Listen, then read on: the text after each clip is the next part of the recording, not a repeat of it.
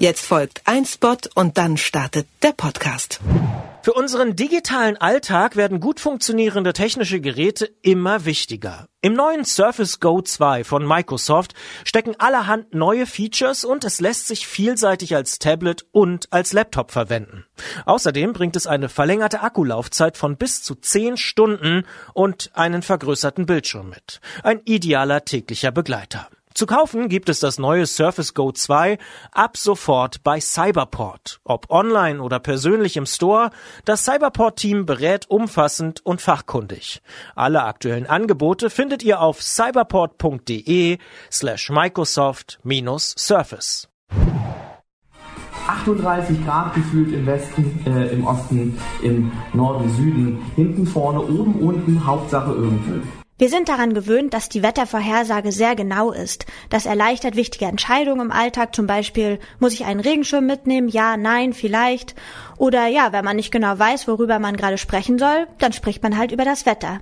Diese Gespräche könnten in nächster Zeit noch interessanter werden, denn die Wettervorhersage ist in den letzten Wochen ungenauer geworden. Wir fragen uns, warum das so ist und wann die Wettervorhersage wieder genauer wird. Es ist Dienstag, der 19. Mai. Ich bin Tina Küchenmeister. Hi.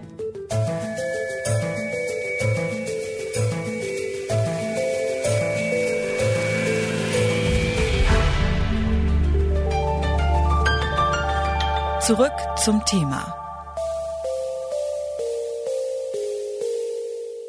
Für manche bedeuten weniger Flugzeuge am Himmel auch weniger Lärm und Umweltbelastung. Für andere fällt jetzt der Urlaub aus, denn seit Wochen bleiben die meisten Flieger am Boden. Das hat Konsequenzen für die ganze Flugwirtschaft und den Tourismus, aber es wirkt sich auch noch auf etwas anderes aus. Die Wettervorhersage. Denn normalerweise sind die Flugzeuge nämlich auf allen Höhen unterwegs und sammeln so Daten aus der ganzen Atmosphäre. Dadurch können Meteorologen ganz genau sehen, was in den verschiedenen Luftschichten passiert. Jetzt fehlen diese Daten und die Wettervorhersage wird ungenauer. Wie die Daten von Flugzeugen weltweit gesammelt werden, hat mir Alexander Kress vom Deutschen Wetterdienst erzählt. Hallo, Herr Kress. Ja, hallo, guten Tag. Die meisten Flugzeuge bleiben jetzt schon einige Wochen am Boden. Was bedeutet das denn für Sie? Ja, also der Deutsche Wetterdienst nutzt gemeinsam mit anderen internationalen Wetterdiensten weltweit unterschiedliche Beobachtungsinstrumente, wie zum Beispiel ähm, Ballonmessungen oder äh, Messungen von dem Bodenmessnetz in zehn Meter Höhe oder in zwei Meter Höhe die Temperatur. Und da sind auch drunter die Flugzeugmessungen. Und wie man sich vorstellen kann, der Flugverkehr war ja vor dieser Corona-Krise ziemlich stark, sodass wir sehr viele Flugzeugbeobachtungen bekamen. Die Flugzeuge messen die Temperatur, den Wind und die Feuchte in unterschiedlichen Höhen, Reiseflughöhe und auch beim Start und bei der Landung gibt es also sehr wertvolle Wetter- und meteorologische Informationen von den Flugzeugen und seit ungefähr Mitte März fehlen die halt großenteils. Also wir haben festgestellt, dass gerade über Europa gibt es praktisch nur noch 20 Prozent der vorher zur Verfügung gestellten Wetterbeobachtungen von Flugzeugen. Und das heißt 80 Prozent weniger. Und das trifft natürlich die Wettervorhersage relativ stark. Die Wettervorhersage ist jetzt ungenauer als noch vor ein paar Wochen, klar. Und für die Wochenendplanung ist das jetzt nicht so schön. Ergeben sich durch die ungenaue Datenlage auch andere Probleme? Das wirkt sich dahingehend aus, dass die Vorhersagequalität so zwischen 10 und 15 Prozent schlechter wird. Die Flugzeugdaten sind natürlich auch für irgendwelche Anschlussprogramme, das heißt Sichtweitenprogramme, äh, Aerosole für, für Staubvorhersagen und so weiter relativ wichtig. Die Wettervorhersage bildet die Grundlage für viele andere Programme und wenn die Wettervorhersage 10, 15 Prozent schlechter ist, dann wirkt sich das natürlich auf auch diese Anschlussprogramme aus. Wir versuchen natürlich mit anderen Beobachtungsdaten, die uns zur Verfügung gestellt werden, mehr Radiosondendaten zum Beispiel, da die Lücke zu schließen, aber das gelingt nicht ganz.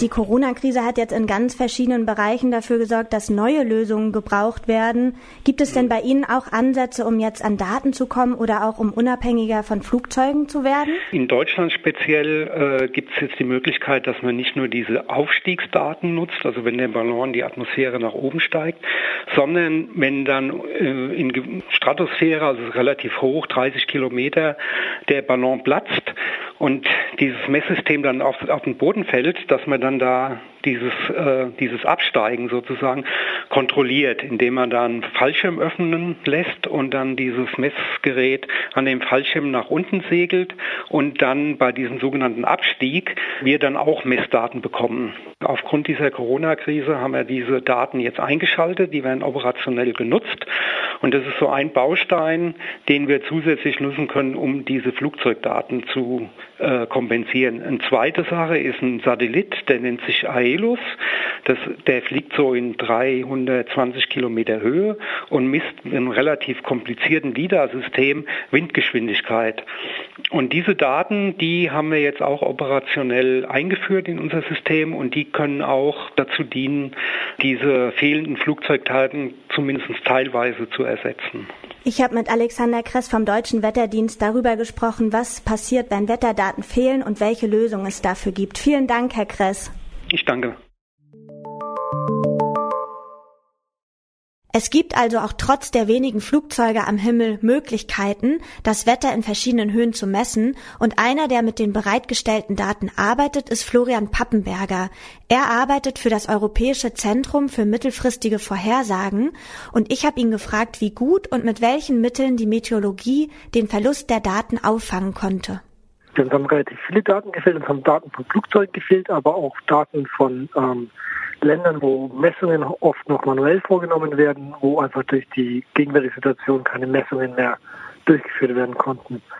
Das globale Netzwerk für Beobachtungen ist ziemlich robust. Wir haben relativ viele Beobachtungen. Vor allem seit den 90er Jahren haben wir auch viele Satelliten.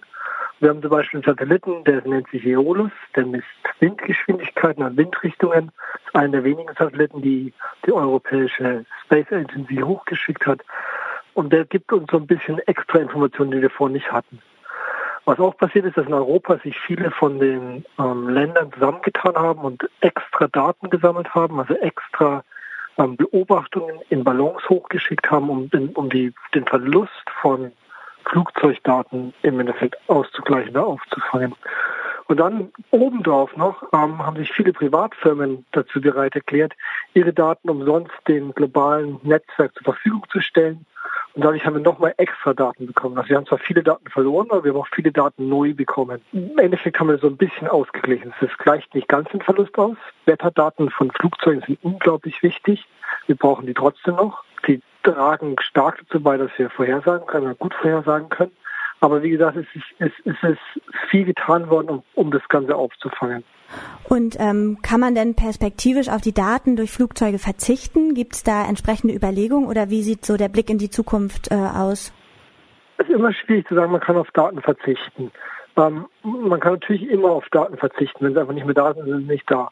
Aber was wir versuchen, ist den, den Zustand der Erde so genau wie möglich zu messen. Und dazu brauchen wir Satelliten, die es im Endeffekt vom Weltall aus machen oder relativ indirekt machen, aber wir brauchen auch, wir brauchen auch Messungen am Boden oder in Flugzeughöhe zum Beispiel. Wir brauchen auch echte Messungen, die wirklich vorgenommen werden. Wir brauchen jemanden, der Wind misst, der Temperatur misst, der Luftdruck misst und was man sonst noch alles in die Richtung messen kann. Kann man also in der Zukunft sich völlig ohne Flugzeuge vorstellen? Natürlich kann man das, geht natürlich. Aber diese Daten sind schon ein wichtiger Bestandteil unseres Beobachtungsnetzwerks. Also ganz ohne wäre irgendwie schade. Das sagt Florian Pappenberger vom Europäischen Zentrum für mittelfristige Wettervorhersage in Reading bei London über die Zukunft der meteorologischen Datenerfassung.